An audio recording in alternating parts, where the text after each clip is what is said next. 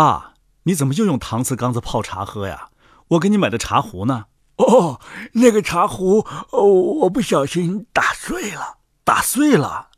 呃，对不起。呃，是啊。呃，不过你别心疼。呃，尘归尘，土归土，茶壶碎了就归茶壶自己了。爸，您这什么意思啊？呃，不说了，不说了。哎，小莫，哎，爷爷，快来，快来，爷爷给你今天讲一个故事，就是关于茶壶的。哦，关于茶壶的，对对对对，听完这个故事啊，你就和你爸爸一样明白了，茶壶碎了不要感到可惜。那我们就开始吧。从前呐，有一个很傲气的茶壶，他为自己的瓷感到骄傲，为自己的长嘴巴骄傲，为自己的宽把手骄傲。他前后都有点东西，前边呢是壶嘴儿，后边是把手。他总是讲这个，可是他总不提他的盖子。原来盖子被摔碎过，是粘起来的，算是一个缺点。而一个人是不乐于谈自己的缺点的。可是别的东西却是要说的，杯子、奶油罐和糖罐，整套茶具记得茶壶盖的脆弱，当然比记得它漂亮的壶嘴儿和讲究的把手要清楚得多。茶壶很明白这一点儿，我知道他们。他在心里说：“我当然也知道我的缺点，而且我也承认这里边有我的虚心，我的谦让。缺点我们都是有的，但是大家也有自己的天赋。呃，杯子有把儿，糖罐有盖儿，我既有把儿又有盖儿，前面还有一个他们绝不会有的东西。我有一个嘴巴，它使我成了茶桌上的皇帝。”糖罐和奶油罐负有责任，是增加美味的女仆，而我呢，我是付出者，我是主人，我把幸福分给人类当中的口渴者，在我的体内，中国茶叶泡在滚开的毫无味道的水中。这些都是茶壶在他血气方刚的青年时代说的。他立在摆好茶具的桌上，一只最纤秀的手把它揭开。不过，长着最纤秀的手的人却很笨拙，茶壶掉了下去，壶嘴折了，壶把断了，盖子就不值一提了。关于他已经讲的够多的了。茶壶晕乎乎的躺在地上，沸水从里边流了出来。他摔的这一跤是很重很重的。最糟的是，他们笑他，而不是笑那只笨拙的手。唉。这事儿我会永远记住的。茶壶后来在谈到自己的生活经历时说：“我被人称为残废，被人搁到了犄角旮旯里。后来，当一位老妇人来要饭的时候，又被送给了他。我沦入了贫寒，站在那里不知所措，里外都如此。不过，就在我这样站立的时候，我的生活开始好转。可是。”我原来是那样，现在却变成了完全不同的另一样。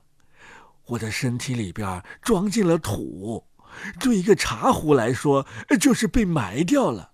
不过土里放了一个球茎，谁放的，谁给的，我不知道。但是不容置疑的是，它代替了中国茶叶和滚开的水，代替了被摔断的把儿和嘴儿。球茎躺在土里，躺在我的身体里，它成了我的心脏，活的心脏。我以前从来没有过这样的心脏，我有了生命，有了力量，有了精神，脉搏跳动起来了，球茎发了芽，很快就有思想，有感觉了。球茎，它开放出花。我看到了它，我扶持着她，在她的美貌当中，我忘却了自己。为别人忘掉自己是多么幸福的事情。他没有感谢我，没有想到我，他受人羡慕和称赞，我非常高兴，他必定也是一样的高兴。有一天，我听说他该换一个好一些的花盆了。有人拦腰打我，我痛极了。可是花到了一个好一些的花盆里，我被扔到了院子里，成了一堆旧的碎片，躺在那儿，但是我的记忆还在，它是不会丧失的。好了，小莫，这是一个有点悲伤的故事，你听懂了吗？爸爸，我不知道为什么那个老茶壶他已经被人摔摔碎了，他心里还会感到幸福呢。哦，小莫，等你长大了，当你老成爷爷这样的时候，你就会明白的。人类的词汇当中啊，有一个无我，无我，我就是没有自己了呗。对了，在佛教里边啊，除了无我之外，还有无人、无众生、无寿者。爷爷，那都是什么意思啊？哦，这些词儿啊，都得等你有了人生经历之后，慢慢的去体会。